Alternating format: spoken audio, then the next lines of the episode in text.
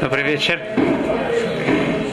Сегодня я получил такое письмо, такой вопрос. Пишет мне христианин, который хочет жениться не девушке, которая мусульманка. Поскольку они хотят продолжить э, верить в Творца, воспитывать детей в вере, то им необходимо сделать какой-то компромисс. Так какой же компромисс они пришли? Что не будут верить в иудаизм. Не будут верить в иудаизм. Он христианин, она мусульманка. Возьмут что-то посередине, получается иудаизм. Он спрашивает, считаю ли я, что его действия, они во имя небес. Я еще не успел ответить, но вот сам вопрос, я думаю, что он э, относится к нашему уроку. Из него относительно к нашему уроку, я думаю, что можно две вещи выучить. Во-первых, мы говорили о том, что часто люди, другие народы, основывают свою веру, религию не на каких-либо доказательствах, а что сердце говорит, на каких-то идеях высоких.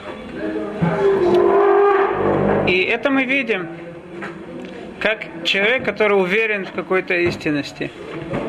Как, можно вообще говорить о каких-то компромиссах? То есть тот человек, который разговаривает о каких-либо компромиссах, это значит, что те основы, на которых он стоит, они не основываются на каких-то доказательствах, а это что-то, то, что ему кажется приятным. Интересно, что я как-то получил такой, э, э, следующий вопрос. Мне пишет еврей, которого родственники были довольно верующие евреи, ходили в синагогу по субботам. И вдруг он говорит, они решили перейти в мусульманство. Что же произошло? Они увидели в интернете статью, в которой говорится, что когда была буря рядом с Индонезией, то волны там создали имя Аллаха. И вот они сказали, как же так может быть. Волны составили имя Аллаха, значит это правильная вера. И они стали читать Коран и хотят принять ислам. И он мне послал фотографию этого, да, фотографию этих волн. У меня эта фотография сохранилась. В общем, если тут, не знаю, какая есть связь, это имя Аллаха написаны волны. По какому принципу взяли просто фломастер, написали имя Аллаха, даже никакого сочетания с волнами нету. Это то, что они сделали. Моя жена говорит, знаешь что? Возьми это имя Аллаха, напиши имя Всевышнего, Ютке Вавке. Я думаю, что гораздо легче э, его можно вписать, да, вписывать гораздо легче, чем это имя. Пошли ему обратно. Но что я подумал? Когда я получил такое, да, что это то, что их привело к исламу, то я подумал, что мне не очень их жалко. Почему? Потому что и приход к иудаизму это показывает, насколько они сильны были в иудаизме. Человек, который силен, он знает какие-то волны, которые что-то создали, он задумается много раз, где тут что, почему, что это свидетельствует вообще. Имя Аллах на арабском языке. Так их, их э, они говорят о Творце, которому это не какой-то другой Бог. Там говорят на арабском? Там не говорят на арабском, насколько мне известно. Mm. Да. Так или иначе, вернемся к э, тому вопросу, который я получил недавно. Я тут мы не были. Я расскажу, что сегодня получил вопрос такой. Христианин, не, не еврей, хочет жениться на мусульманке. Теперь веру они хотят как-то, да, чтобы что-то общее, чтобы у них было. Они хотят продолжать веру. Так они решили принять иудаизм. Шара. Он спрашивает, что я думаю по этому поводу. Так я говорю, прежде всего мы видим, что это показывает, насколько основы, да, человек, который в чем-то уверен, он не может какие-то делать компромиссы. Компромисс для него это считается уже отходом. На иврите слово, которое означает компромисс, это бицуа. Так, примере в Масахат Санадрин, Давава Мудбет, называется бицуа. Да. Бицуа это от слова беца, слово э, беца это кого-то ограбить. Когда мы делаем шару, мы обязательно что-то должны урезать, что-то должны изменить. Но я думал еще, еще одну вещь, то, что мы видим из этого.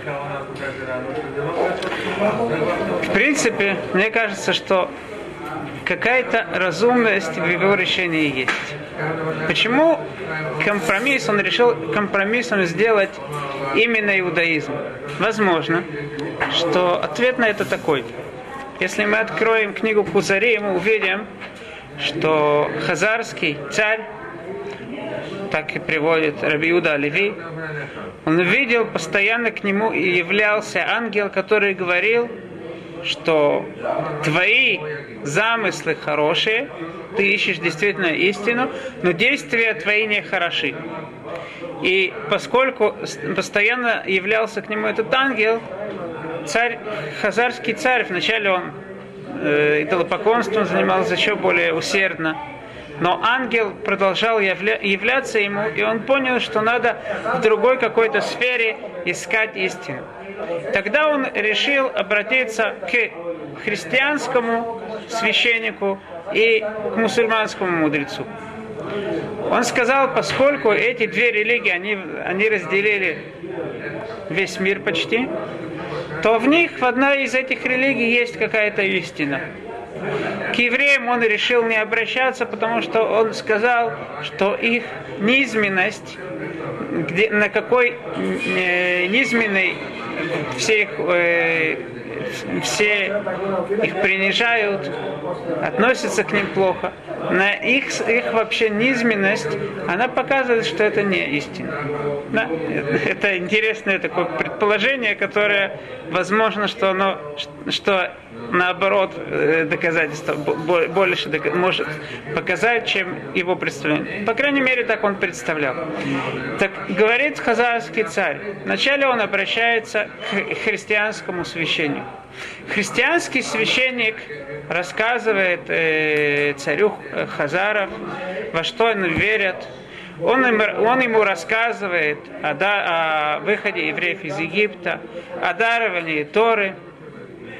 И после всего то, что сказано в книге Танах, он добавляет, что после всего этого был какой-то Святой Дух, был э, Бог, он стал в, в какой-то сфере материальным и говорит такие вещи, на которые царь Хазарский говорит, что он совершенно этого не понимает. Если есть какие-то доказательства, так даже вещи, которые далеки от нас, можно принять. Но какие доказательства у тебя есть? То, что какая-то девушка, которая не очень э, желала своему мужу, мужу рассказать, что произошло место э, в, в то время, когда она была Меуресет, она рассказывает о том, что да, в каком-то святом духе, и у нее был муж простофиля, который так все очень с воодушевлением принял. И это доказательство, какие гинекологи его проверили. Какие доказательства есть на это? Так говорится, хазарский царь без того, что есть какие-то доказательства на те вещи, которые особенно далеки от нашего разума, ему тяжело в это поверить. После этого он приходит э, к пророку ислама, не к пророку, к э, мудрецу ислама, тот ему начинает те же самые вещи, которые уже э, христианский священник говорил, он начинает ему излагать. И после этого он приводит то, что произошло, произошло с э, пророком Мухаммедом. Да это тоже говорит э, царь Хазарский, поскольку у тебя на эту часть нет доказательств, мне тяжело принять то, что ты э, говоришь. Да? И теперь кому решает хазарский царь идти? Он решает идти к евреям. Почему? Как он аргументирует свое решение? Говорит э, хазарский царь так. Они роэши царих лишол это иудим. Я вижу, что теперь надо спросить евреев. Мипней шем ширит бне Исраэль, поскольку это те, которые остались от бне Исраэль. Мипней шани роэ шем атана киеш бурали тура барец. То есть, и общий знаменатель между тем, что он пошел к христианам, и тем, что он пошел к, мус, э, к исламу, к э, мусульманскому священнику, выходит общий знаменатель еврей. То есть, те общие знания, которые два этих священника утверждали, эти общие утверждения, они э, они находятся как и у мусульманского священника, так и у христианского священника.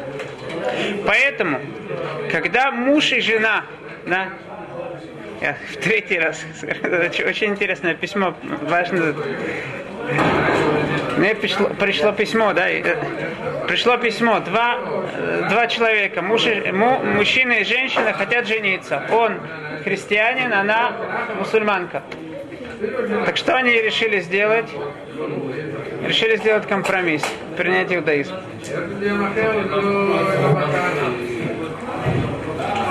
Мы сейчас объясняем, что принятие, что иудаизм это общий знаменатель. Потому что все ислам признает, а в книге Коран рассказывается о выходе евреев из Египта, и все, что сказано в Торе, там тоже рассказывается. Только есть какая-то добавка. Христиане, все, что в Торе сказано, понятно, не принимают. Вдруг у них есть какая-то добавка, потом что-то было поменено, что-то произошло. Если мы хотим сделать компромисс, как делается компромисс обычно, мы берем общие стороны, какую-то общую целостность, и все добавочное мы отбрасываем. Поэтому я не знаю, насколько он задумался действительно над тем шагом, который он э, который он предложил себе сделать, который он и решил сделать, но мне кажется, что этот шаг, в принципе, он основывается на, именно на этой основе. На позапрошлом уроке мы говорили об этой теме, о той теме, что у евреев их вера основывается именно на разуме, на доказательствах разума. Тогда я привел слова Маораля. Маораль объясняет то, что сказано в Гимере Масахат Юма. Коль талмит хахам шейно нокем венотер кенахаш ино талмит хахам. Мудрец, талмит хахам, который не помнит, не держит какие-то обиды в сердце, он не может считаться действительно полноценным Талмит Хахам. Это то, что мы привели на, в, э, в позапрошлом уроке. И я сегодня хотел бы немножко развернуть эту тему, поскольку мне кажется, что она не была э, до конца понята. Приведем, и так приведем, может быть, всю, весь, всю эту гемору, которая об этом говорит, чтобы лучше понять то, о чем мы говорили. Кроме того, нам важно э, пояснить, невольно задается вопрос. Мы видим в других местах в Кемаре, насколько Талмидей Хахамим, большие мудрецы, наоборот, они с легкостью прощали. Мы видим, что Гилель, к нему, э, допустим, Гимара в Масахат Шаббат рассказывает, что два человека поспорили между собой, смогут ли они так сделать, чтобы, э, чтобы Гилель рассердился. И один из этих спорящих людей пошел к Илелю, стал кричать, когда Илель был в Йом Шиши, он э, был в ванной, тот кричит, кто тут Гилель? Илель ему говорит, что тебе, мой сын? Илель выходит, да, одевает халат, выходит, что тебе, мой сын? Тот начинает различные вопросы задавать. Почему есть люди, которых так глаза, почему есть э, люди, у которых э, ступени их ног, э, они широкие. Различные вопросы, которые для Йом Шиши, особенно перед субботой, они никак не подходят. И Лель все ему спокойно, красиво объясняет. Тот человек говорит, ой, вовой, я желаю, чтобы немного было таких людей, как Хилель. Почему? Потому что из-за тебя я проиграл деньги. Говорит Илель, что лучше, чтобы ты еще несколько раз проиграл деньги, но я, Наси, остался спокойный и принимал всех людей с радостью. Мы видим, что подход совершенно другой. А Леулам Ие Адам Анафтан, Кейлель говорит Гимара, пусть человек будет Анафтан это человек, который скромный, который всех принимает с радостью и не будет кабдан кишамай. Так как же мы объясним ту гемору, которая утверждает тот человек, который не хранит боль в сердце улотал хахам? Объясняет Маораль так. Талмит хахам, он кулосихли, он весь разум. Разум Одна из, из тех вещей, которые исходят из разума, что все должно быть по суду.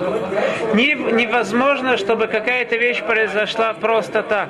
Все должно быть по какому-то закону и по какому-то суду. Поэтому Талмит Хахам просто так не обратить внимание на какие-то вещи, просто так он ни, никогда не простит просто так. Но мы видим, что в дальнейшем Гимара спрашивает несколько вопросов. Во-первых, сразу же Гимара спрашивает о том, что сказано в Торе. Лоти ком лоти тор. Не держи э, обиду в своем сердце. На это говорит Гимара, что есть разница между вещами, которые относятся к финансам, на, про эти вещи говорит Тора.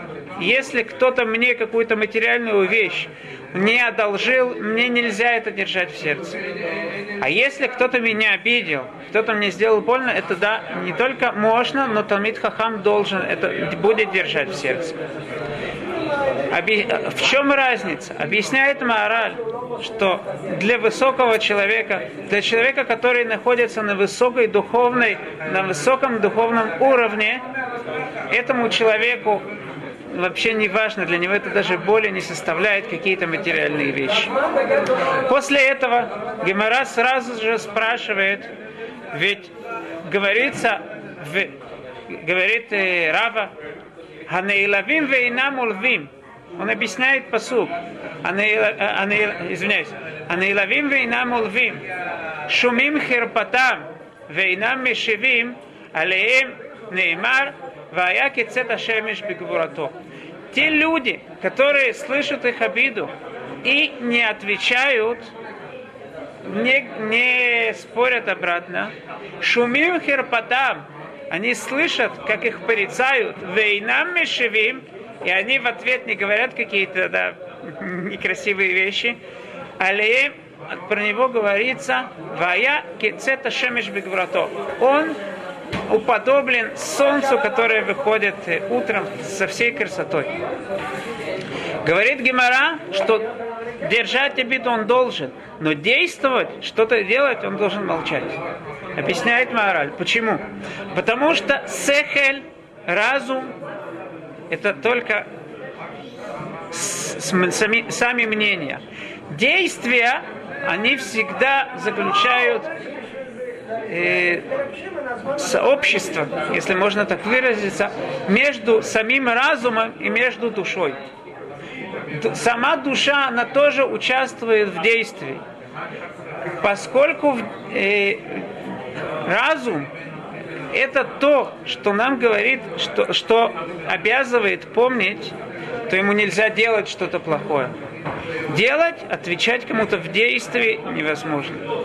Дальше, более того, говорит Гимара, что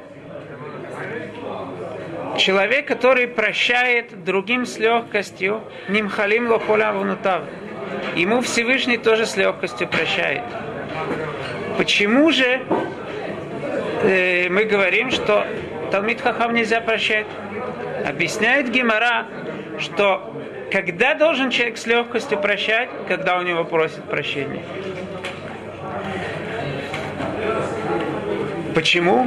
Потому что мы говорим, что Талмит Хахам, он действует постоянно в связи с законом, с то, что, как он судья постоянно, то, что суд принуждает делать.